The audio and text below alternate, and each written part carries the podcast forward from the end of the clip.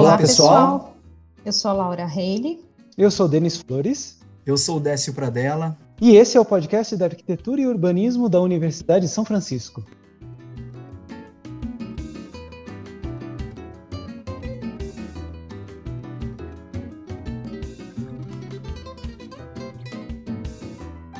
No episódio de hoje, entrevistamos o professor Marcelo Fernandes Piovani, mestre em urbanismo pela PUC de Campinas, com a pesquisa Quadras Permeáveis, uma alternativa para percursos urbanos. Marcelo nos contou sobre o período de graduação e sua escolha pela arquitetura, e como a sua curiosidade foi sendo aguçada na sala de aula para se reverter no mestrado. Interessante ouvir suas análises sobre os processos na academia e como foi percebendo com maturidade pontos de vista diferentes. Marcelo contou também sobre sua paixão pelas viagens e sua importância em entender o urbanismo e a arquitetura e como isso também se tornou uma oportunidade de trabalho na área. Nos divertimos bastante com essa entrevista e esperamos que gostem também.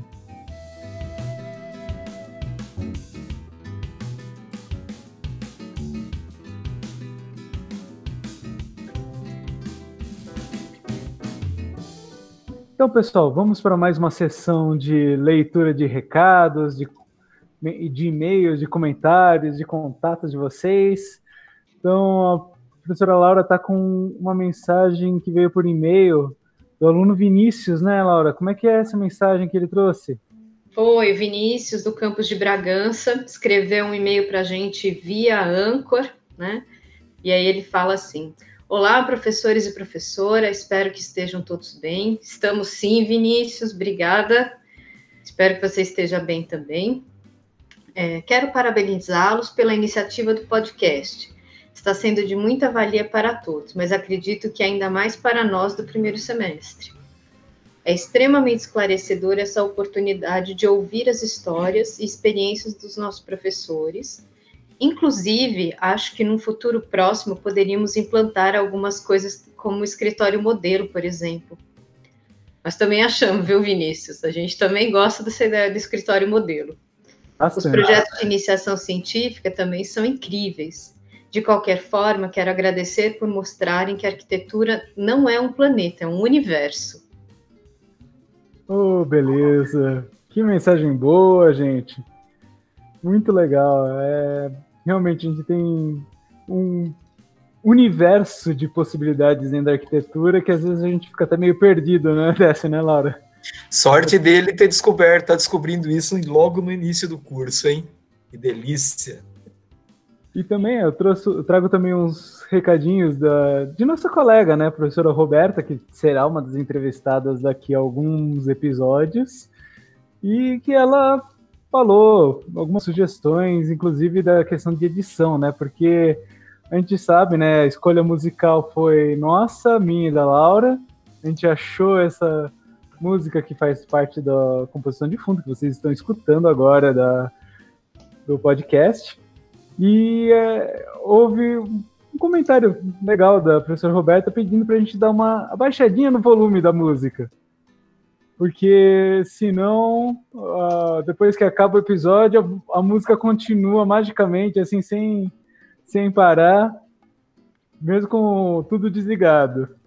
A gente sabe, né? A música é bem cativante, né, Laura? A gente escolheu exatamente. A gente escolheu por causa disso, né? Mas não tira o Décio dessa escolha, não, que ele também é culpado, porque ele também gostou do sonzinho da Eu voz. adorei. Eu adorei, adorei, adorei. Acho que tem, tem mais uma vez, tem super a cara do nosso curso, um astral bom pra caramba, super remete a uma paisagem bonita que mescla praia com cidade bonita, Rio de Janeiro, talvez. É... Mas eu gosto muito dessa música, Bossa Nova.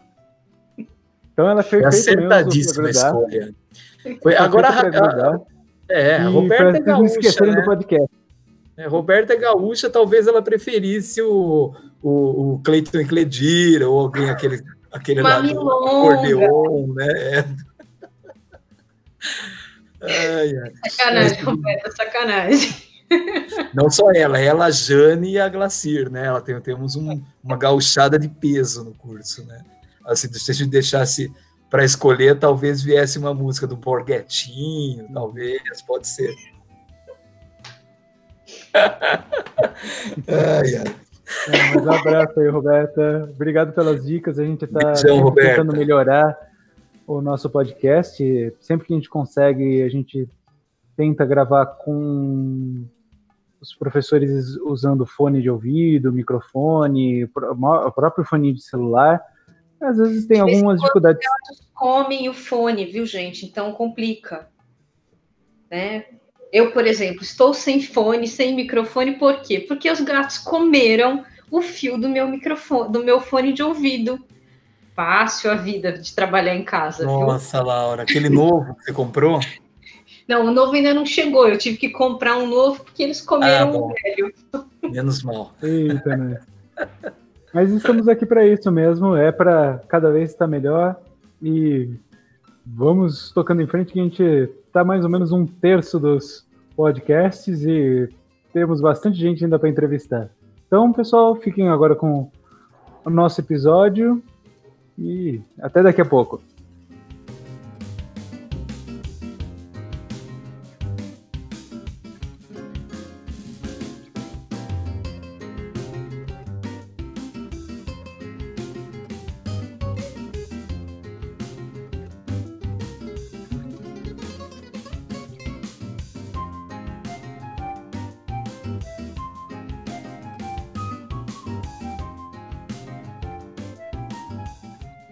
Olá, pessoal. Estamos aqui então com mais um episódio do nosso podcast e hoje o nosso entrevistado, a nossa conversa do dia é o professor Marcelo Piovani. Marcelo, prazer em tê-lo aqui, cara. Saudade de todo, como a gente sempre fala, saudade de todos aí, de estar encontrando vocês nos corredores, de estar conversando. Mas é muito bom estar com você aqui nesse por esse Google Meet. E começando assim já, dando o start no nosso assunto do podcast, o começar perguntando para você o que, que te levou para arquitetura, cara? Oi, então, oi, Denis, Décio, Laura. Tudo bom, Prazer estar aqui com Prazer. vocês. É, gostei muito dessa iniciativa do podcast, né? Acho interessante a gente conhecer uns aos outros. Então, estou muito feliz de estar participando também. Então, Denis, essa questão do que, que leva a gente à arquitetura, né? Ela é sempre meio meio complicada de responder, né? Não é tão óbvio. Mas eu acho que eu nunca pensei em outro curso, né? Desde aí já era uma ideia fazer arquitetura. Meu pai trabalhava com engenharia e sempre, desde criancinha, no meio de obra, vendo, né, a técnica em si acontecendo.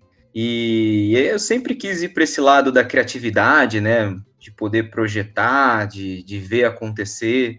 Então eu não, nunca pensei em outra coisa, né? Não, eu não passei por aquele processo desgastante que, que os jovens passam de ter que escolher um curso e sofrer e ter que acho que vai errar. Eu sempre tive muito certo. Foi o único curso que eu prestei em, todas as instituições que eu prestei, né? Então eu estava muito certo que era isso e não passei por a, aquela fase do adolescente que ele fica perdido. Então eu não tive nunca nenhuma outra carta na manga, era ou era arquitetura ou era arquitetura, só tinha esse caminho. E ainda bem que eu escolhi esse caminho, porque se eu tivesse seguido por outro, talvez eu não estivesse tão feliz quanto hoje fazendo essa função, né? Só para emendar então, já que você começou, falou que não teve dúvidas e foi direto na, na arquitetura, quais faculdades você fez? É, fez o vestibular e qual você realmente fez a graduação? É, então, na hora que eu fui escolher em, em uma instituição, né, eu levei em consideração a distância. Uma coisa que eu não queria era sair de casa, não queria ir para longe, né? Então, queria ficar em casa, eu queria ficar perto da família, então prestei todas aquelas que estavam próxima é, da minha casa, né? Então, eu moro em Itatiba, né? Então, eu fiz aqui, a prestei a USF, foi a primeira que eu passei, então foi foi a primeira universidade que eu fui aprovado, fiquei super feliz. Eu prestei a PUC, a Unicamp e a Unip. Prestei essas, né? Eu prestei também USP, prestei outras instituições que eram né, mais distantes, mas já assim, com uma certa liberdade, sabendo que não era o meu objetivo e que eu realmente queria ficar próximo aqui, né? Tanto dos meus amigos quanto da minha família. E deu certo, né? Eu acabei sendo aprovado na, na USF, na PUC, eu optei na época pela PUC, né? Bastante amigo estudando lá, então fui morar em Campinas e faculdade de arquitetura não tem outra maneira, né? Não tem como você ficar longe da instituição. Então lá o curso era integral, eu basicamente morava dentro da instituição, né? Ficava o dia inteiro, acordava, ia para lá, ia para casa às vezes, né? Nem para dormir, porque arquiteto não dorme, né? Mas ia para casa só para tomar um banho e voltar. Mas uh, foi super legal, assim, eu tenho muitas saudades do, do, tempo de faculdade, tanto que eu nunca saí da faculdade, né? Tô, desde que eu entrei, não, nunca mais tirei os pés de uma faculdade. Mas eu gosto, eu sinto muita falta daquele tempo né? Se soubesse que ia ser assim, tinha aproveitado mais ainda a cada momento, porque é muito legal. O curso de arquitetura tem essa vantagem, né? Ele é diferente dos outros. O arquiteto ele vive a experiência, né? Na essência, ele cada momento ele ele tá lá, então a gente usa o campus, usa cantina, usa maquetaria, usa todo o espaço do campus, né? E você acaba convivendo 24 horas com seus grupos, com seus amigos. Então isso foi essa experiência foi bastante intensa, eu sinto muita vontade de, muita falta, né, da, desse período de, de, de, estudante. E lá no campus 1 da PUC a gente usava a piscina, né, as quadras lá embaixo, tinha vários, vários bons motivos para a gente ficar no campus o dia inteiro. é. Eu lembro que na, na PUC a gente tinha aquelas. É, eram uns cursos de formação complementar também, e você tinha que cumprir uns créditos. Eu sempre pegava os que eram de piscina. Então, todo semestre eu te inventava alguma coisa para descer lá pro pessoal do, do esporte, lá ficava na piscina, meus amigos também, a gente sempre tava lá por baixo. Então, era tinha essa vantagem de ter toda essa infraestrutura, né? A maquetaria, então, nossa, nem se fala lá, né? Tinha todos os instrumentos possíveis. Então a gente ficava lá, né? Eu tenho muita recordação desse período. Uma delícia mesmo.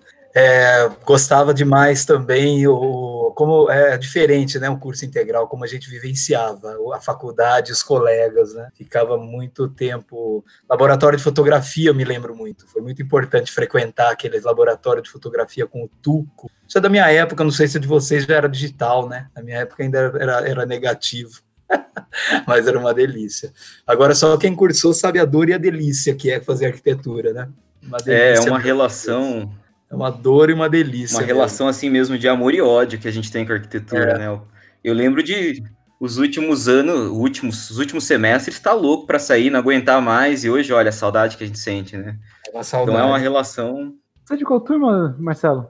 Eu entrei em dois, sou RA 2009, 09. Nossa. E aí eu me formei em 2013, Meu e já emendei direto com o mestrado fiquei até 2015. Você já pegou algumas diferenças aí de professorado lá eu, eu, eu não peguei alguns professores digital. que o Décio e a Laura pegaram, e você não pegou alguns que eu provavelmente peguei. Tem uns eu que estão lá desde sempre, né? Panisa, Marelisa, tem uma galera que, que é, já não é da, da, É, e esses eu tive aula sim. Viu, Marcelo? Uma dúvida que eu tenho, voltando lá um pouco. É, bom, você falou que seu pai é engenheiro civil e trabalhar e você cresceu na obra. O que, que foi determinante para você optar pela arquitetura e não pela engenharia civil? Eu acho que a arquitetura ela tem uma relação muito maior com a criatividade, né? E eu também gosto muito desse lado da criatividade. A engenharia eu enxergava ela com um pouco mais de técnica, né? Você trabalhar e pensar muito sobre a lógica, e eu queria fugir um pouco dessa lógica, né? Então eu via a arquitetura como uma possibilidade não só do, na área da construção civil, é, mas um lugar que eu pudesse desenvolver a criatividade em qualquer âmbito, né? Então, a parte do desenho, sempre gostei de desenhar, claro, né? Mas uh, em todos os outros aspectos, e eu conversava com quem já tinha cursado, eu percebia que o, o espectro, né, os universos do, da arquitetura eram muito mais amplos. Então, eu tinha, é, eu pensei nessa possibilidade que estando no curso de arquitetura, não necessariamente eu tinha que estar vinculado à construção civil e à técnica, mas poder ir para qualquer área, né? Nem imaginava que seria para a área acadêmica, mas acabou acontecendo. E vivência na faculdade, como é que foi? Uh, que, que, quais foram as matérias que mais te cativaram, professores? Ou, porque às vezes a gente tem essa relação, né? Algum, alguma matéria ou algum professor que faz a gente meio que se inspirar e até pensar depois como a gente acabou fazendo e para docência, né? Teve algum caso, alguma coisa desse tipo ou foi uma progressão meio foi, natural? Foi uma, Foi uma casa, a história como eu, eu acabei indo para a área acadêmica aí até ela é meio curiosa, porque eu no primeiro, no primeiro semestre da faculdade, eu tive aula, eu não vou nem, nem citar o nome dos professores, tal, porque são colegas nossos, mas eu tive uma aula de urbanismo que eu fui reprovado. Fui reprovado em urbanismo 1A na época, né?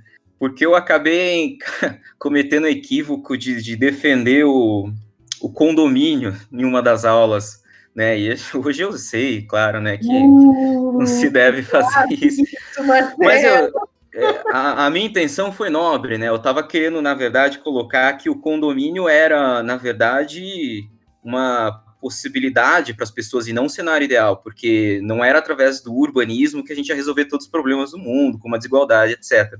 E acontece que boa parte da sala ali também, né, morava em condomínio, era PUC, né? Então, acabei tendo algumas pessoas é, do meu lado ali. Na prova eu fui incisivo com aquela minha colocação, né? Obviamente não repercutiu bem, né? E aí eu fechei com incríveis 5,5, do qual eu, eu nunca tinha ficado com uma nota tão ruim assim, né? Então fiquei super. Todas as outras notas boas. E eu fiquei traumatizado com aquilo. Falei, como que pode, né? Eu, todas as outras matérias, né, fui bem e tal, 5,5. E daí todas as outras disciplinas de urbanismo eu pegava com muito mais intensidade do que as outras. Então eu falei, não, não vou, não vou errar mais nessas, né? Porque eu já tenho uma DP, eu já sei que uma hora eu vou ter que pagar isso aí. Então eu me dedicava mais tempo a estudar as disciplinas de urbanismo do que as outras, né? E isso me levou a ter um, uma certa afeição pela temática. E aí eu fui empurrando essa DP para frente. Quando eu cheguei na, no último ano, né, que a gente faz o pré-TFG, que você cumpre essas disciplinas que você está devendo, eu lembro que eu tive uma disciplina especial, essa disciplina especial, ela nem era oferecida, né? Urbanismo A nem estava sendo oferecido, eu tive que pagar uma classe especial, olha a despesa aí, e aí teve um professor, o Thiago Amin, esse eu posso falar porque me ajudou muito. Thiago, ele ele propôs para mim, falou, ah, não tem como eu falar com você de, de urbanismo A, que urbanismo A é lote, é taxa de ocupação, coeficiente de aproveitamento. Se você passou pelo B até o G, não faz sentido a gente conversar disso. Então, pega o seu pré-TFG e vamos elaborar ele, vamos trabalhar em cima do que, do que você está elaborando aí, né, do que você está trazendo, e vamos aprofundar isso daí. Aí eu topei a ideia, então eu tinha é, duas aulas por semana com o meu orientador, que era o Ricardo Badaró, e mais uma aula por semana que era com o Thiago, todas falando do, da análise do território, né, e começou a ficar muito legal o meu projeto, porque eu estava trabalhando com Miolo de quadra, né, era a minha área ali, a gente estava trabalhando com um território entre as rodoviárias, a antiga demolida e a nova, e eu fiquei com uma quadra ali, qual tinha uma pretensão de, de implantar um hostel, mas o objetivo maior era fazer uma intervenção no miolo da quadra. E aí o Thiago me ajudou a transformar isso numa operação urbana consorciada, a gente contou quantas pessoas estavam sendo removidas da quadra, e aí a gente especulou qual que era o valor de mercado de cada um daqueles imóveis, quanto que ia gerar de taxa para cada um, coisas assim que não eram do, do, patamar de um TFG. E na hora que, que eu coloquei isso no caderno, chegou, a gente na última semana coloca isso exposto ali na, nos vidros, né? Não sei se vocês já viram na, ali na PUC, na última semana fica tudo exposto as pranchas sínteses antes das apresentações, e o Caracol, que era, Wilson Caracol, que era o coordenador da pós, estava olhando, eu estava colando a minha prancha, ele olhou e falou, olha, a sua prancha tá bacana, né? Você já pensou em fazer um mestrado, em continuar? Eu falei, olha, nunca prestei, nunca, nunca tive essa ideia de fazer carreira acadêmica, nem nada. Ele falou assim, ah, vamos tomar um café. Aí a gente foi ali na praça de alimentação, sentei lá com ele começou a explicar como funcionava, como que era a prova, o que, que tinha que fazer. E eu ainda tinha um semestre para preparar um anteprojeto.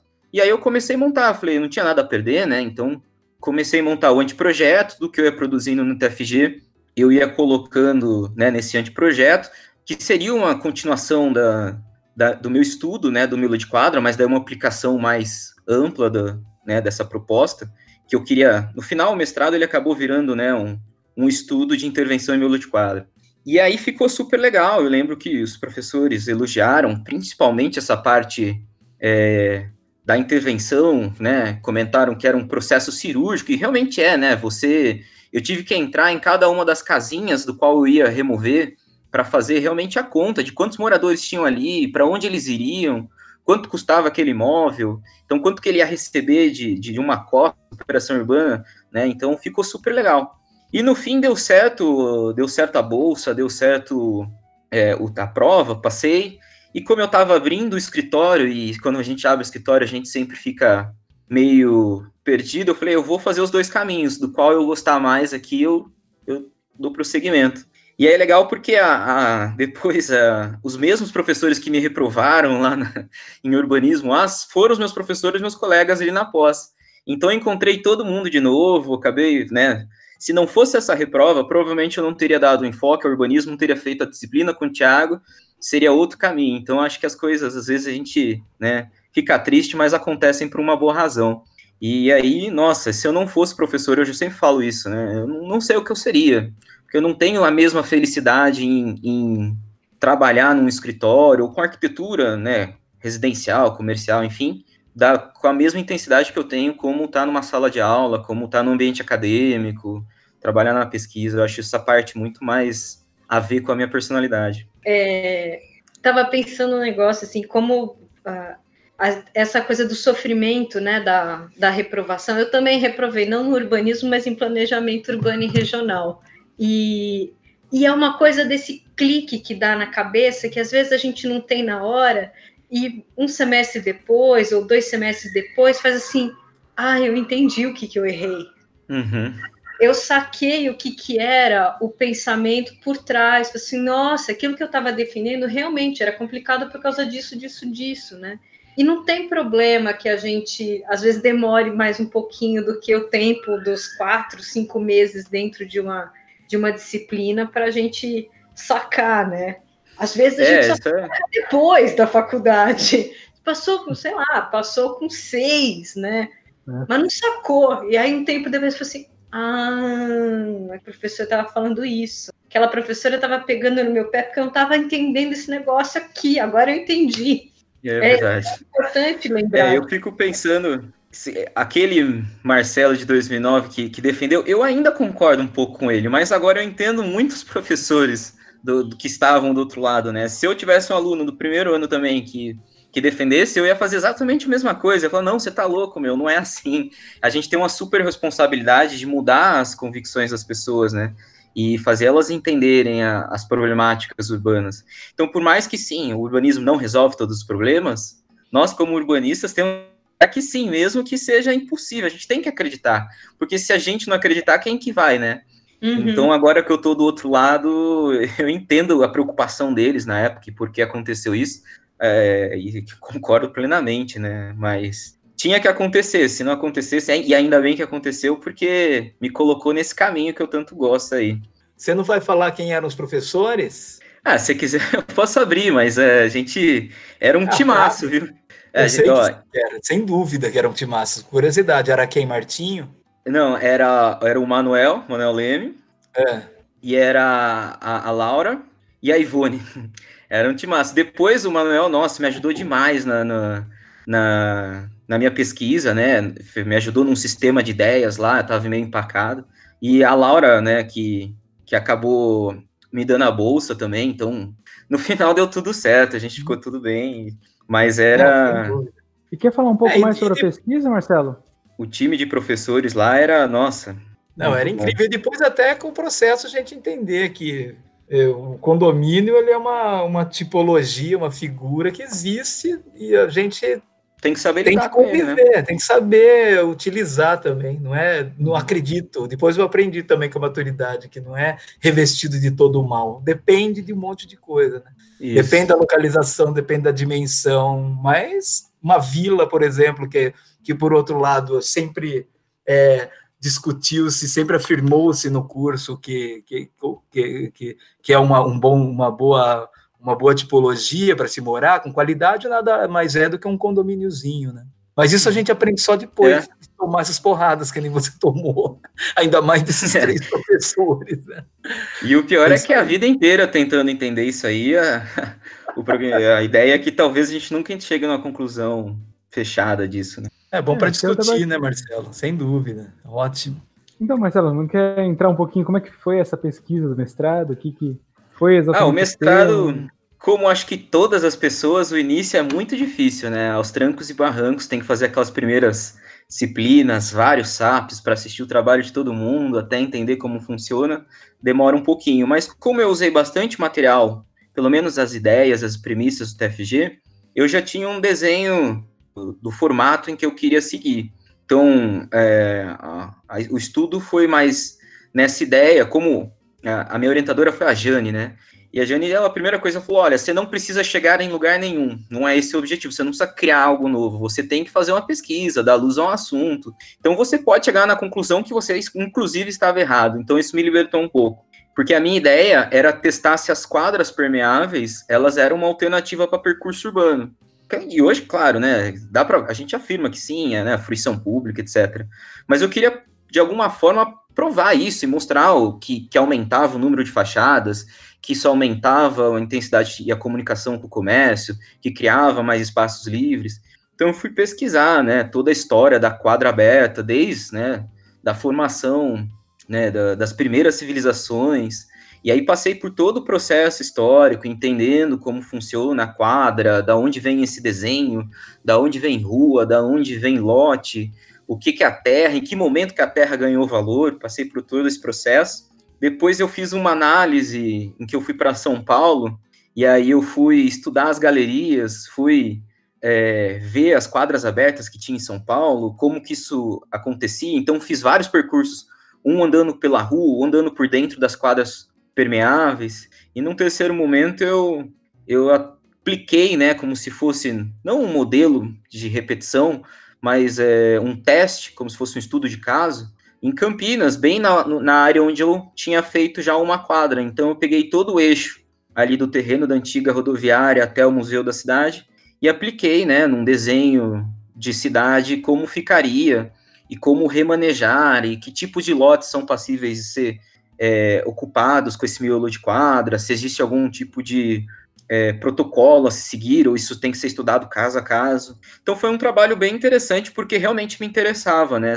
É, quando a gente viaja, quando a gente conhece outros lugares, e é, e é tão gostoso você passar por meio do, das galerias, das quadras, sair na outra rua, e aí quando a gente volta para um modelo muito tradicional, que você só tem aquele um metro da calçada para andar, para vivenciar o espaço público, a gente sente uma diferença muito grande, né? Então eu queria é, trabalhar isso e talvez né, desenvolver ou pelo menos entender melhor como seria um, um espaço público por meio dos, das quadras e quebrando a ideia do paradigma do lote, né? O lote ser uma terra de alguém, né? Propriedade privada e pública no Brasil ela é muito desenhada, muito bem diferenciada uma da outra, né? O que é de um é de um, o que é do povo é do povo e nos fala mais nisso, né? E não, né? não necessariamente a gente pode ter espaços de transição o tempo todo que são meio públicos, meio privados, né? É difícil de definir e que funcionam muito bem, que que eu acho que seria uma alternativa. Mas a, o mestrado, como a maioria deles, né, ele chega num ponto em que você termina falando que o trabalho ele não chega numa conclusão, não se encerra em si, né, e que daria para continuar com toda certeza. Mas eu gostei do resultado, gostei da, do que do que eu consegui escrever, do que eu consegui colaborar e fiquei feliz em ter feito. Ah, você falou da professora Jane, dá uma saudade. Ela é uma professora muito brilhante, realmente a fala dela é libertadora. Porque é. você. Isso é um problema que acontece com muita gente que vai para pós-graduação, muito pós-graduando, que é a pesquisa é feita de hipótese, tese e antítese e a síntese.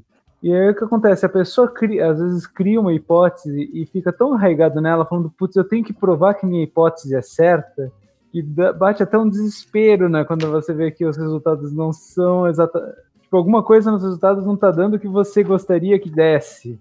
E é. aí, essa libertação de você falar, não, você não precisa a sua hipótese estar correta, o que importa é o caminho da síntese. Nossa, é, é realmente libertador essa, essa afirmação da, que é. a fez para você. A cada hipótese errada, você chega mais próximo da correta, né? Então, não tem muito preocupação é, de você pensar numa hipótese que esteja correta, nem tem como saber, né?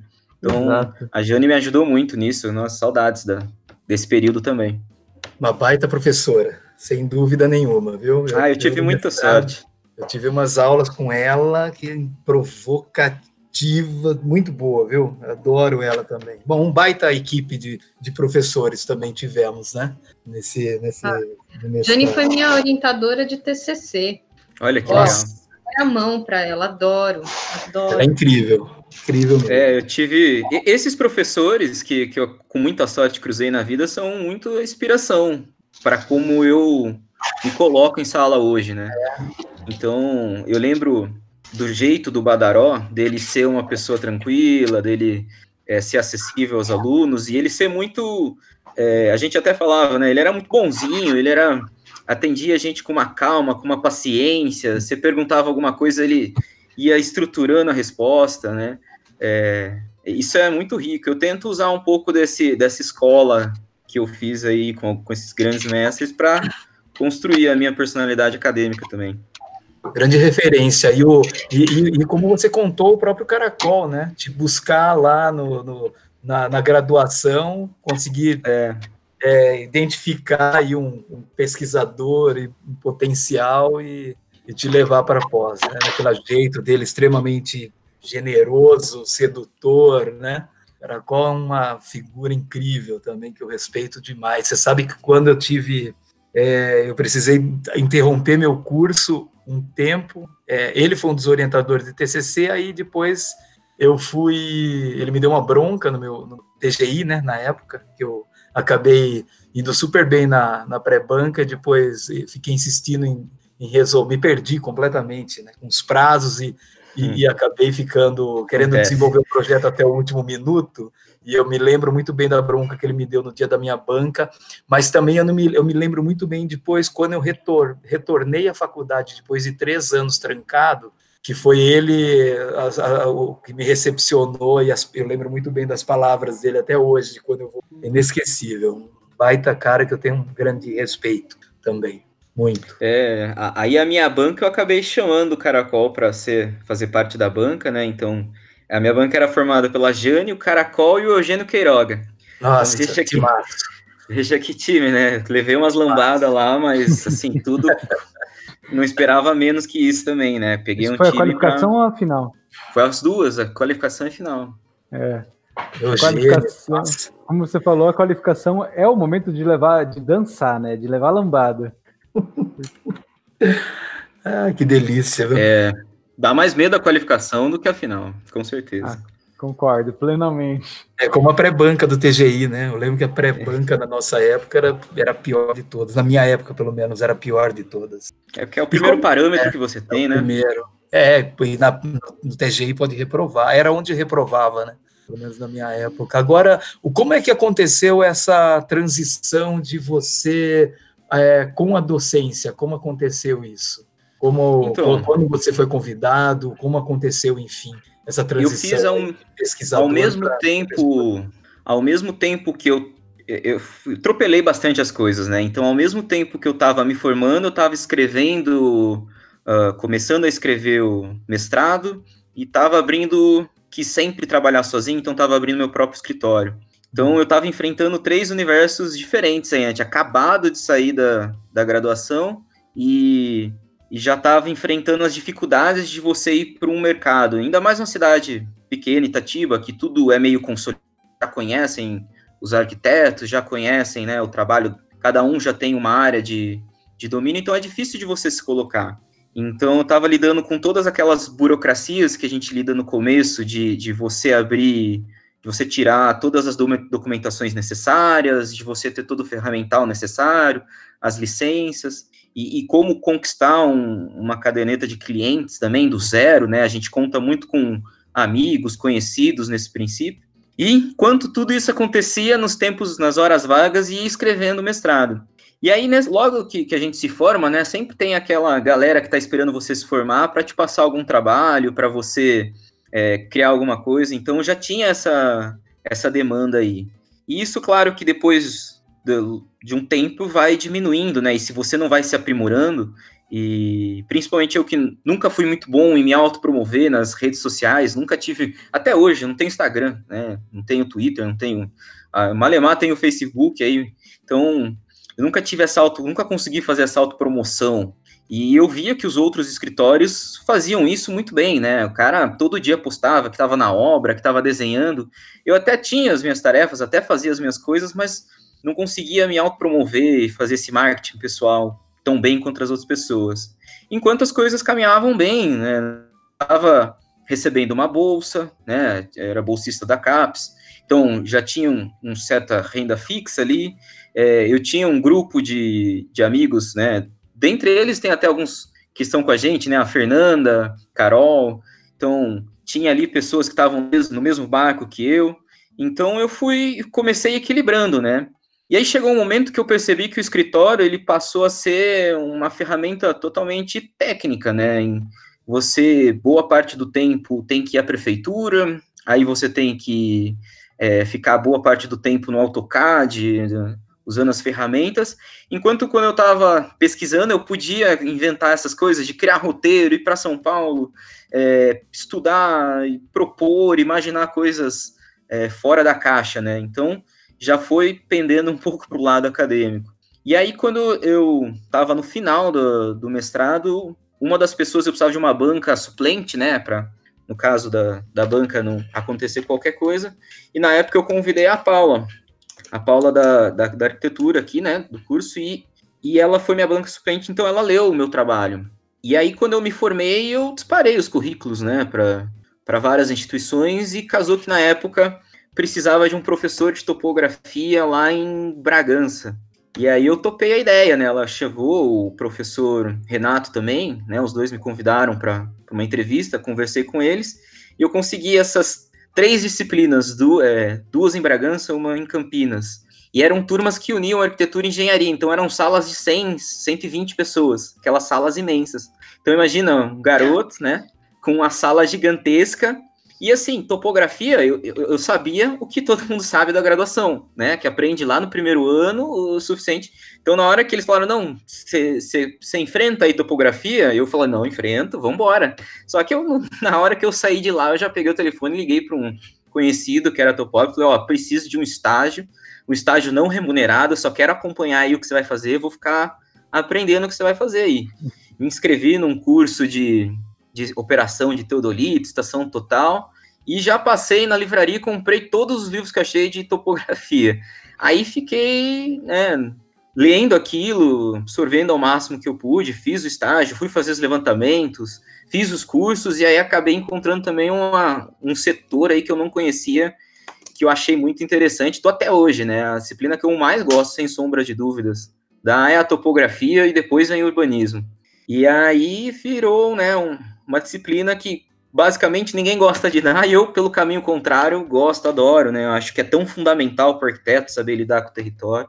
E aí eu estava dentro da instituição, mesmo que com três aulas ali, e quando eu ia para o escritório, eu me sentia mais travado. Eu falava, putz, hoje eu tenho que ir na prefeitura. Nossa, hoje eu tenho que, que né, fazer o detalhamento aqui desse banheiro. São coisas, sabe, que não, não, não te provocam enquanto né, profissional. E eu ia para a sala de aula, eu estava fazendo HS, estava fazendo hospital, estava fazendo operações urbanas. Então, eu, eu me sinto muito mais arquiteto numa sala de aula, numa prancheta, mesmo que sejam projetos que na maioria das vezes não acontecem, não são edificados, do que enquanto profissional, arquiteto ali na, na, na prancheta do trabalho, que, que por mais que sejam projetos concretos, que vão acontecer, que são clientes reais, eles não te provocam tanto, né? E seria muito difícil poder produzir a mesma quantidade de, de conteúdo que a gente faz enquanto professor, como profissional, né? E aí eu comecei a aprender muito mais para o lado acadêmico. Claro que é, uma coisa não anula a outra. Eu acho que o profissional, para ser completo, ele tem que ter a vivência nos dois, nos dois universos. Ele tem que estar por dentro do que está acontecendo, ele tem que conhecer um pouco da vida profissional, os entraves que a gente tem, até para poder passar isso para os alunos, né? Mas, assim, é, sem dúvidas, eu sou muito mais professor do que, do que arquiteto até naquelas fichas de cadastro, as últimas eu venho preenchendo como professor e não arquiteto mais, né? Eu me encontro muito mais nesse sentido. Na hora que a gente coloca professor no imposto de renda, muda tudo. É. Ocupação principal, professor. Essa semana eu, eu passei, né? A gente tá, tá em isolamento, tem um único lugar que eu, que eu vou ali para fazer umas compras, né? E eu. O, é uma vendinha E o cara me perguntou, né, o atendente perguntou se, se eu tava trabalhando, já tinha voltado ao trabalho. Eu falei, ah, eu não, né, eu acho que você é o último. Aí ele falou, ah, mas o que você faz? Eu falei, eu sou professor. Ele fez uma cara de pena e falou, puxa vida, me deu três balinhas de, de canela. eu senti assim, oh, toma aqui, vai, para compensar um pouco ó, que você deve estar tá passando. É difícil, né? Mas assim, eu, eu acho tão. Porque é nobre, né? Você tá ali, você tá participando na vida das outras pessoas. Todo dia é diferente, né? Todo semestre são novas pessoas, novos professores. Isso é, isso não tem preço, né? Então tem muito valor aí na, na nossa profissão. Não trocaria por outras, não. Eu queria saber do Marcelo, então, nesse sentido. É, bom, você já falou que a que mais, que mais gosta é topografia, depois vem as áreas de, de de, de urbanismo e tal. Eu queria saber se dentro dessas atividades aí na, na, na, dentro da universidade, no campo da docência, Marcelo, é, com relação se você já chegou a desenvolver alguma pesquisa de iniciação científica, projeto de extensão, como que é isso, ou se você tem a intenção de, de fazer alguma dentro dessa, ou até mesmo no, da continuidade, essa sua pesquisa de, de miolo de quadro, ela é muito instigante, muito interessante, é, fiquei muito curioso para ver seu mestrado. Até o semestre passado eu orientei uma aluna com, com, com um trabalho final de conclusão de curso com esse tema, Ariel, que ela desenvolveu no centro de Campinas, que eu falei para ela no final, a banca indicou que tem uma baita de um potencial assim para virar um, um projeto aí de pesquisa no âmbito do mestrado, super bacana, e eu não conhecia o seu, uma pena, é. sem dúvida seria uma grande referência no projeto dela. Mas também, além dessas pesquisas dentro da, da, da, da, da graduação, como iniciação científica ou, ou, ou, projeto de extensão, se você tem a intenção de dar continuidade disso no âmbito do doutorado também. Enfim, como pesquisador, que, que, que certamente é uma, é uma, é uma atividade, a pesquisa que você gosta e se deu bem, se você pretende dar continuidade de alguma maneira. Claro, a gente sempre faz muitos planos, né? A gente tá o tempo todo planejando caminhos a, a seguir. É, eu não fiz nenhuma iniciação científica ainda, né? Não, não, submeti nenhum projeto, mas eu participei na época quando tinha o escritório modelo. Eu fui um dos coordenadores e a gente teve a, um trabalho bastante interessante com a Coab, em parceria com a Coab. Então a gente tinha um grupo de, de estudantes, né? Que eram como se fosse o, o de hoje, né? E eles participavam desse escritório modelo. E a gente fez uma parceria com a, com a Coab e foi muito interessante, porque eu tive esse prazer de orientar bons alunos que, que produziram um trabalho incrível, né? É, era uma parceria em que envolvia o, os estudantes de arquitetura da, da USF, é, os engenheiros, acho que era da Metrocamp, e a Coab, a Prefeitura de Campinas. Então a gente fazia várias reuniões com o secretário de habitação, eles podiam conversar, sugerir ideias. Nossa ideia, a, o trabalho, ele consistia em a Coab regularizava alguns bairros que estavam no processo já mais adiantados, e após a regularização, os alunos da arquitetura desenhavam as áreas públicas, as praças, todas essas as ruas, né, as intervenções públicas. Depois, o pessoal da engenharia de outra instituição, acho que era Metrocamp, se não me engano, eles faziam a execução. Então, a gente conseguiu fazer alguns projetos, foram três praças que a gente desenhou, uma ficou bem avançada, o processo, né? Ela já estava com o projeto executivo completo. Uh, o setor de praças da, da, prefeitura elogiou demais os nossos alunos, falou que nunca tinha recebido uma praça com tamanha qualidade.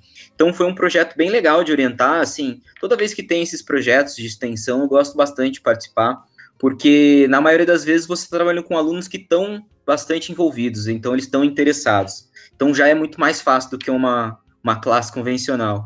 Segundo, que a gente tem uma flexibilidade para trabalhar e, e, que é muito interessante, e que a gente pode chegar muito próximo da, das instituições reais, né?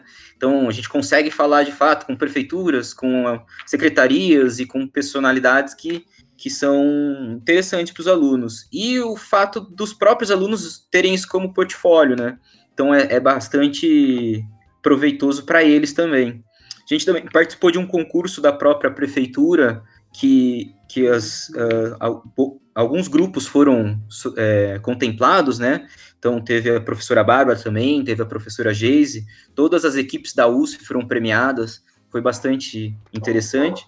É, todos e... os finalistas desse concurso foram da USP, né? Foi foram. um super super legal o resultado desse Nossa, processo. Que legal, gente, eu lembro disso, que bacana. A gente estava concorrendo com grandes instituições, né? Tinham umas concorrências grandes lá. E deu super certo. A gente ganhou o primeiro, segundo e terceiro lugar. Então, Uau. foi bem legal. Eu acho e... que quarto também, porque o quarto foi de Itatiba. Os é, que teve um... foram três e mais isso, uma. É isso mesmo. E, é verdade. É, e mais uma equipe de Itatiba. Foi então, assim. A gente deu um show lá, teve uma premiação. É. Teve Muito premiação bom. lá no salão da, da, prefeitura, foi super bacana. E sobre o, o doutorado, né, que você perguntou, eu, eu, comecei, a gente começa lá na, na Unicamp fazendo as disciplinas, né? Então eu me inscrevi, fiz todas as disciplinas como estudante especial, fiz tudo que eu podia lá, fiz várias disciplinas relacionadas à minha área, só que chegou um momento ali que eu não estava muito confortável com o que eu ia escrever e com com um tema, e para você empurrar um doutorado com a barriga é meio complicado, né? Então, eu tinha todas as disciplinas, era come né, começar a escrever mesmo, regularizar a minha matrícula lá. Só que eu acabei optando por esperar para consolidar um pouco mais, talvez desenvolver um pouco mais a pesquisa. Então, eu tenho as disciplinas que estão cumpridas lá, né? Só estou esperando, talvez. Eu não tenho certeza. O meu questionamento é que eu não tinha certeza se eu queria continuar a mesma pesquisa eu me questionei na hora que eu estava pesquisando é, sobre o assunto, né? Eu parei numa disciplina é, do professor Sidney que eu gostei muito da questão da insurgência. Então eu, eu dei uma derrapada na curva ali porque eu me vi mais intrigado por outros assuntos. Falei, não, não vou me obrigar a escrever sobre um assunto que talvez eu já me desgastei muito sobre ele. Então dei uma pausa para poder é, talvez coletar mais informações de uma outra área que eu possa seguir e me chamou muito mais atenção outras questões que eu ainda estou estruturando. Quem sabe eu posso colocá-las, né, como uma iniciação científica e a partir daí continuar. Mas com certeza, né, o doutorado não tem como fugir, a gente vai acabar todos tendo que fazer, né. Nesse meio caminho, eu nada a ver com nada, né, perdido no meio de toda a minha formação, mas é, eu vi a oportunidade de me inscrever num, numa instituição e me formei como, como professor de artes eu acho que acaba ajudando, né, principalmente nas disciplinas de história, que a gente fala bastante história da arte, então isso contribui bastante. Mas é uma formação complementar que eu tenho aí que, que foi mais um passatempo, foi mais para realmente não ficar parado na época e que hoje eu gosto muito também, né? As disciplinas de história eu dei quase todas as disciplinas aí da instituição, né? Se você olha no, no retrocesso aí, a história, estruturas, topografia, projeto, projeto de urbanismo, paisagismo, passei por quase todas, né? A hora que você vai fazer a, a formulário de disponibilidade horária, então aparece lá um caminhão de, de todas. disciplinas ticadas. Todas da matriz. Você é habilitada. É. Olha, eu só não ponho domingo porque não dá, viu? Porque eu ponho os três campos, sábado, domingo, todas as disciplinas. que aparecer a gente enfrenta. Isso que é, isso que é ser versátil, né? É, professor Conta versátil. um pouco mais dessa história que você ficou intrigado aí com esse urbanismo insurgente, porque me parece que isso é meio o oposto daquilo que você estava vendo no, no mestrado. É, então, porque a gente estava fazendo uma disciplina sobre teorias do planejamento, né, Sidney. E aí o meu, a minha, eh, eu fiz uma dupla lá e a gente fez uma pesquisa sobre Detroit. E passamos por todo o processo do estudo de Detroit, né? E a gente viu que Detroit estava se, se reestruturando completo através de uma ideia meio insurgente da própria população. E aí tem, a gente foi pesquisar umas coisas sobre Milton Santos também, falando desses rios insurgentes. E aí eu, eu questionei, falei, olha, será que é mais fácil vir de baixo do que vir de cima. Não, não vai ser o urbanista, não vai ser o Estado, não vai ser ninguém que vai impor a recolha, vai ser a própria população. Então, o que eu estou querendo pôr aqui não adianta. Tem que ver o que, que o pessoal pode fazer. Então eu dei uma travada aí, falei, olha, a solução está na, nas pessoas, né? A solução não está no, no técnico. Claro, você tem que ter o técnico, você tem que ter o Estado, você tem que ter o mercado, todos esses agentes. Mas para resolver uma situação mesmo, ela é cultural ela tem que ser da população, tem que ser participativa. E Detroit está fazendo bastante isso, né? Isso de você é, resolver os problemas de uma comunidade ou resolver os problemas urbanísticos através da própria população, das ações coletivas e da, das cooperações, né? Eu acho que esse é um caminho que talvez seja o único e que talvez seja é, o urbanista, o técnico, um mero condutor disso daí, né? Mas aí eu fiquei intrigado com essa ação aí, parei um pouco, eu tava pensando, porque é exatamente o que você falou, vai na contramão, né? Você querer resolver através do desenho, ok, você uhum. pode até criar, né? Mas daí você pode ter um desenho, se você não tem a, a participação da população, se você não tem aquilo de forma insurgente mesmo, partindo deles, vira um monte de espaço, né, ocioso e não é exatamente o que eu, que eu acredito mais. Então, a gente vai trocando de opinião, né? Não tem como. Isso muda um pouco o jeito da gente dar aula, né? Na hora que você para para pensar nisso, assim, eu tenho que, claro, eu tenho que ajudar a formar uma pessoa que seja capaz de perceber essa situação e não de passar por cima, né? Isso faz a gente, como professor, se repensar o tempo inteiro. Assim, hum, aquele jeito quadrado, talvez que eu tenha visto primeiro, não. É, Mudou, isso com né? certeza. Várias vezes, né? Você está assessorando e a pessoa, ah, grupo, a gente criou essa praça aqui porque as pessoas vão ficar aqui, né? Não, calma, você criou a praça. Se as pessoas vão ficar aí, já depende das pessoas, das condicionantes. Então a gente pode proporcionar as ferramentas adequadas, né? Mas como isso vai acontecer é, é diferente, né? E foi o que eu, a gente estava essa semana mesmo comentando. O urbanismo ele é muito mais ingrato que o projeto de arquitetura, porque o que você projeta está sempre muito no futuro. Então, tudo aquilo que você desenha, que você pensa, é, não é como um projeto que talvez semana que vem possa estar pronto, ou mês que vem, um ano seja pronto. O urbanismo você tem que prever 50 anos para frente ou mais. E se você pensa no agora, na mancha urbana de agora, na, na, questão ambiental de agora, você erra, né? Porque na hora que desenvolver, passar por todas as etapas, ter todos os processos consolidados, esse projeto está muito antigo. Então a gente está sempre projetando muito no futuro. Quer dizer que a gente nunca vai ver os projetos que a gente propõe, né? Dificilmente. Ainda com Mas é a situação, né, Marcelo? Principalmente o, o que a gente está vivendo hoje vai mudar muito o pensamento de cidade com certeza, né? A gente tá, agora vai ter que se readequar, tanto enquanto professor quanto cidadão, né? Forma de pensar mudou. É o tal do novo, novo, novo, né? O novo normal. Então a gente, enquanto professor, tem essa responsabilidade extra também, né? De fazer com que os alunos, principalmente esses que vão sair agora, vão sair num cenário completamente diferente do qual nem nós mesmos temos total experiência, né? Ninguém tem. E é novo para todo mundo. Então, se adaptar é uma necessidade mais do que nunca, né? Marcelo, é, fugindo um pouco agora do tema, para quem está quem tá nos ouvindo, é, nós estamos na, no Google Meet, então é, temos a, a, o visual, a câmera, né? É, ligada. E, no, e, e, como fundo do, do cenário do, do ambiente onde o Marcelo está, tem dois violões ali pendurados, né? Então, a pergunta que a gente quer fazer para você agora é, é com relação a isso. Fora da, da, da atividade de arquiteto e urbanista, pesquisador e docente, o que você gosta de fazer como, como hobby fora desses momentos? É, a gente sabe que o docente não tem muito hobby, né? Ele está sempre comprometido aí com, com o processo. Eu sou mais um entusiasta da, da, música do que qualquer outra coisa, né? Seria errado falar que eu sei tocar, inclusive. Mas a gente, quando tem um tempinho, tenta, né? Eu aproveitei esse, esse período de quarentena, aquele nosso recesso. O pessoal aqui até achou muito esquisito, mas eu me inscrevi num curso de ukulele. Então, fiz um curso online intensivo de ukulele, comprei um, chegou aqui, comprei corda e irritei muito o pessoal aqui de casa com, com os meus acordes errados aqui, mas eu vou tentando, porque eu acho que a música, a arquitetura, as artes todas, enfim, né? Elas são muito ligadas, então não tem como dissociá-las. E a música, é. ela é exatamente a arquitetura, né? Aquela questão da, da, da arquitetura ser a música petrificada. Então eu acho que. Fez lembrar da Jane isso. A Jane Vital. Ela, ela, o trabalho dela era exatamente essa relação da música com a arquitetura, né? É. é, eu acho que tudo tem relação, né? Se você pegar o cinema, o teatro, a música, qualquer forma de expressão aí, ela está ela tá muito relacionada à arquitetura.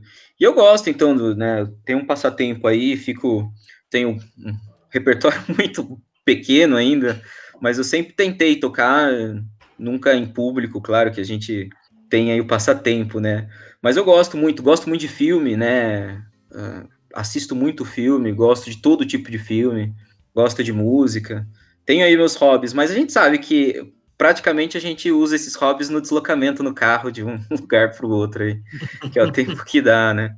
Uh, mas quando sobra um tempinho, sim. Qual, quais são os gêneros que você Uma das questões, né? Eu acho que daí é legal a gente falar também que. Desculpe. Ah, não, para falar. Não, do fica, gênero fica à vontade, continua você, continua, continua então, o raciocínio. O, o, o ukulele eu comprei justamente porque antes de comprar eu vi um, as premissas das aulas, né? E eu acho que ele tem uma, uma sonoridade muito interessante, eu gosto bastante. Então, o tipo de, de, de acorde que ele proporciona, de melodia, relacionado bastante ao reggae, né? Essas músicas mais tranquilas, músicas nacionais, eu gosto bastante. Mas, assim, eu sou aquele cara que vai do 880 muito fácil.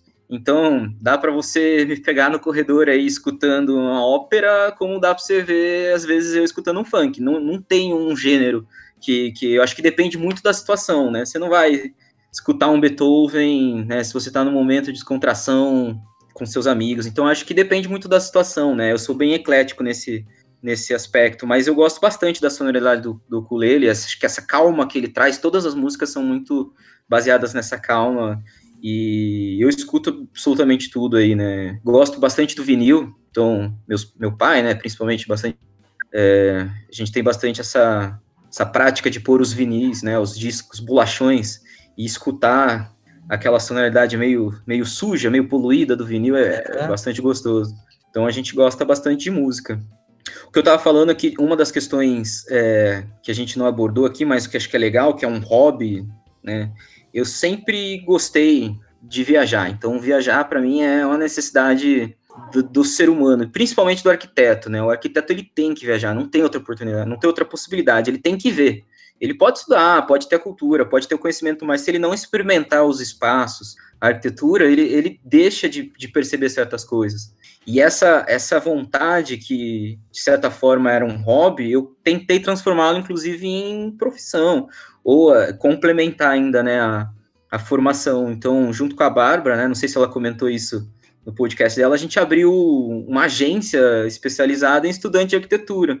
Que a gente viu os estudantes tentando montar viagens, planejar, e, e, muitas vezes eles não conheciam o destino, não conheciam os roteiros, e coisas assim de, de burocracia que são simples, de comprar passagem, agendar, fazer check-in, coisas assim, talvez eles nunca tenham tido essa experiência de fazer, e que a gente poderia ajudar com muita facilidade. Então a gente sentou, pegou alguns roteiros, só que no Brasil, né, quantas coisas pertinho da, pertinho da gente que a gente pode visitar, né? Tem Brasília, tem Rio de Janeiro, próprio São Paulo, Minas, quantos lugares não tem, né?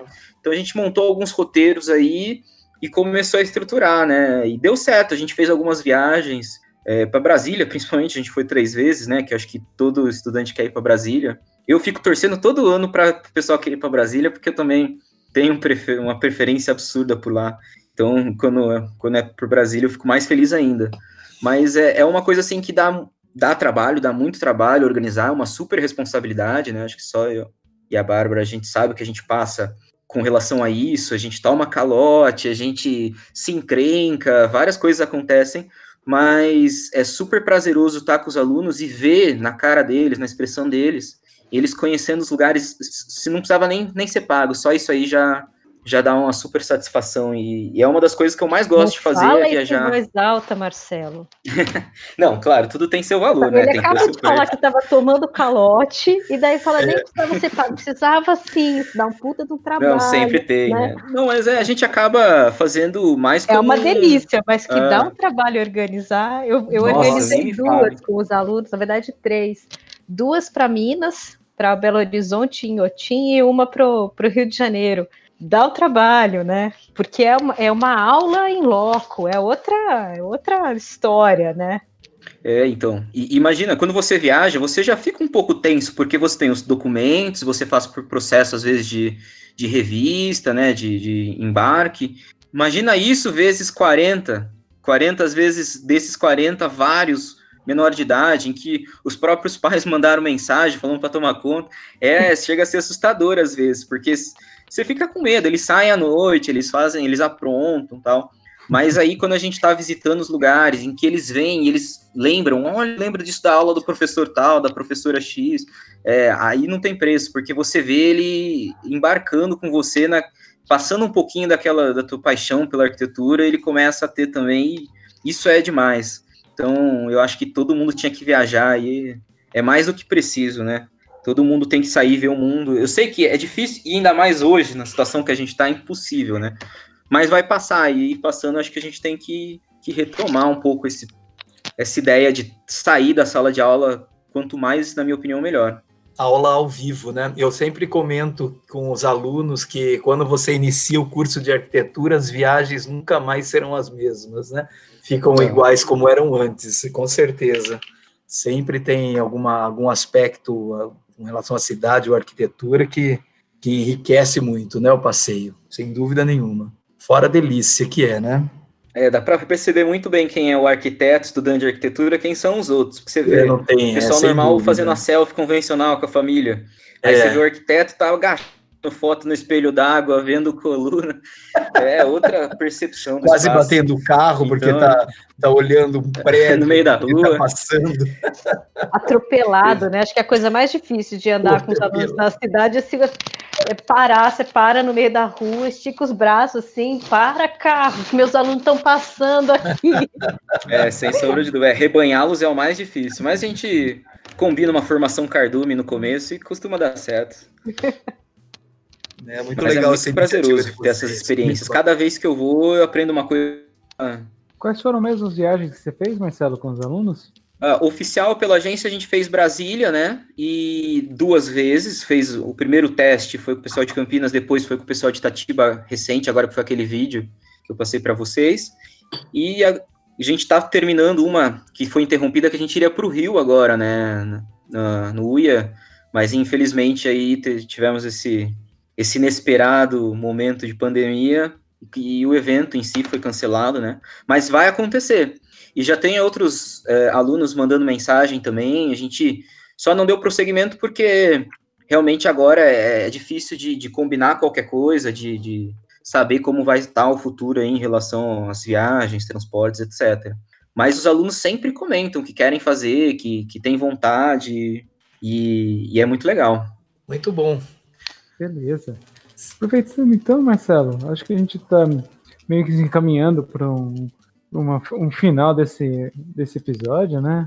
O, fica a pergunta que a gente sempre faz para os nossos colegas quando a gente está entrevistando. Que recado você gostaria de dar para os seus colegas, alunos e seus colegas docentes, seus colegas professores do curso? Olha, eu acho que são dois, então, né? Já que são duas turminhas diferentes, Uhum. Eu acho que para os nossos colegas aí de profissão, uh, essa ideia de da gente se conhecer e da gente trabalhar como equipe, eu acho que no momento que a gente está, inclusive, ela é fundamental, né? Eu acho que estamos tão bem estruturados agora, esse momento de união de todos os professores, em que todo mundo trabalha bem, todos estão alinhados, né? Na história aí da nossa do nosso curso, acho que é, é, o momento mais bem organizado que a gente se encontra. Eu conheço quase todos, já dei aula com quase todos, e é uma equipe realmente muito competente, todos os professores, e, e eu acho que a gente tem que manter isso, né? E o podcast é uma ferramenta é, muito boa, porque a gente conhece alguns detalhes da vida, da formação, das escolhas, da profissão, que no dia a dia, no, na conversa natural, não acontece. Essa união acho que é legal manter. Para os alunos, se eu fosse mandar uma mensagem, eu acho que eles deviam aproveitar cada segundo que eles estão, porque passa tão rápido essa formação deles, né? Que a gente come, assim, acho que vamos terminar assim, é tão a faculdade de arquitetura, ela é tão única, as experiências que você tem, os amigos que você faz, uh, o dia a dia, essa relação de amor e ódio, de não dormir e depois é, ter que entregar trabalho, isso aí é só a arquitetura que proporciona e ela é tão intensa que ela deixa um, uma cicatriz positiva na nossa vida e é muito rápido, né? Eu consigo fechar o olho e ver minha graduação inteira aqui e eu tenho muita saudade de, dessa época. Eu acho que eles deveriam aproveitar todo momento. Então, tá cansado? Tudo bem, deixa a canseira, você dorme depois. Não sei, arquiteto não dorme muito, mas fica na faculdade, faz os trabalhos em grupo, vai até o último horário, fica o máximo que você puder com seus colegas, aproveita cada um, cada espaço que vocês têm aí, né, do, dos laboratórios, os professores de vocês, conversem com eles, usem o campus, façam as viagens, façam as iniciações, porque vocês vão olhar para trás, não é nenhuma praga nem nada, mas vocês vão sentir saudade, por mais que você aproveite ao máximo, né? Por mais que você use todos os espaços, vai ter coisa que você não vai fazer falta, né? Então a gente tem uma porrada de coisa acontecendo aí. Tem sempre os Ereias, os Eleias, os Enéias, os Interfaz, né? Então, aproveitem ao máximo, porque dá saudade, passa muito rápido e a vida adulta não é tão maneira assim, não é tão legal. É um monte de boleto, um monte de responsabilidade. Vocês vão sentir falta desse, desse período da vida de vocês. E aí, se vocês sentirem muito falta, faça que nem eu. Vira professor que você nunca mais sai da faculdade. Você fica por aí para sempre, né? Foi a estratégia que eu usei para não ter que me despedir da vida acadêmica. Perfeito, Marcelo. Ótima mensagem. Concordamos plenamente com você, Opa. viu? Que o período de graduação é, é fantástico mesmo. E ele, eu sempre costumo comentar com eles, reclamam que tá difícil. Vocês vão ver depois como é que funciona, né? Só piora, né?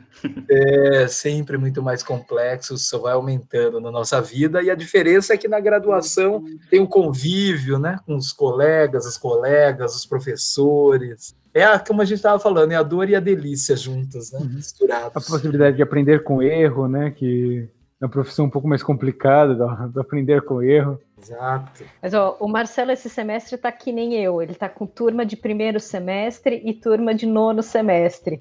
São aqueles que estão ansiosos porque estão entrando e está tudo meio assim, ainda não sei onde eu estou pisando. E aqueles que estão prestes a sair também não sei onde eu estou pisando, é, né? São todos meio malucos, né?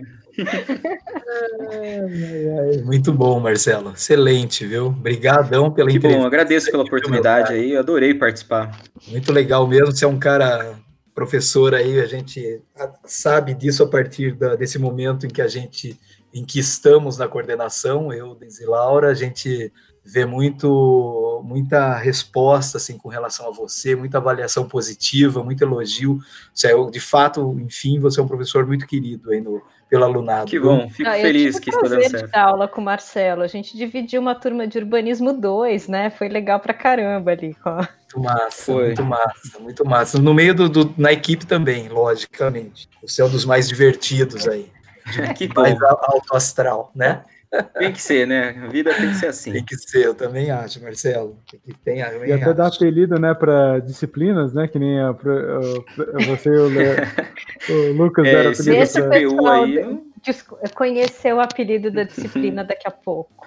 SPU. Não precisa falar, né? É não verdade. Precisa falar no podcast. Fica na surpresa. Então tá, meu caro. Muito obrigado, viu, Marcelo? Imagina, eu que agradeço. Adorei participar. Obrigadão, Marcelo. Valeu mesmo. Um grande Valeu, abraço. Tchau, Daqui a pouco mais. a gente se reencontra pessoalmente aí. É, podemos fazer um segundo episódio com você, sem dúvida nenhuma. Então, pessoal, tá bom, ficamos pessoal. por aqui. Até a próxima.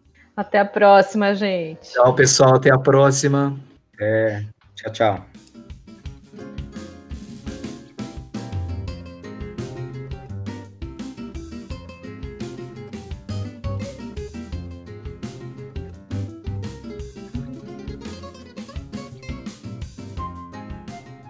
Vamos conhecer outros profissionais? Agora que vimos algumas possibilidades de carreira em arquitetura e urbanismo, convidamos vocês, ouvintes, a buscarem na internet outras arquitetas, arquitetos, urbanistas e pesquisadores que trabalhem com o tema discutido nesse podcast. Mandem o resultado de suas pesquisas pela nossa página do Facebook ou por e-mail. Escrevam um pequeno parágrafo explicando o trabalho ou apresentando o profissional ou o escritório escolhido e compartilhem usando as hashtags que estão na descrição do podcast.